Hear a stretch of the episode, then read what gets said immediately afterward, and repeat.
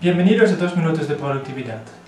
Hoy quiero mostrar las herramientas que uso para capturar mis ideas. Para empezar tengo aquí un pequeño bloc de notas y un bolígrafo con tinta de gel que escribe muy bien.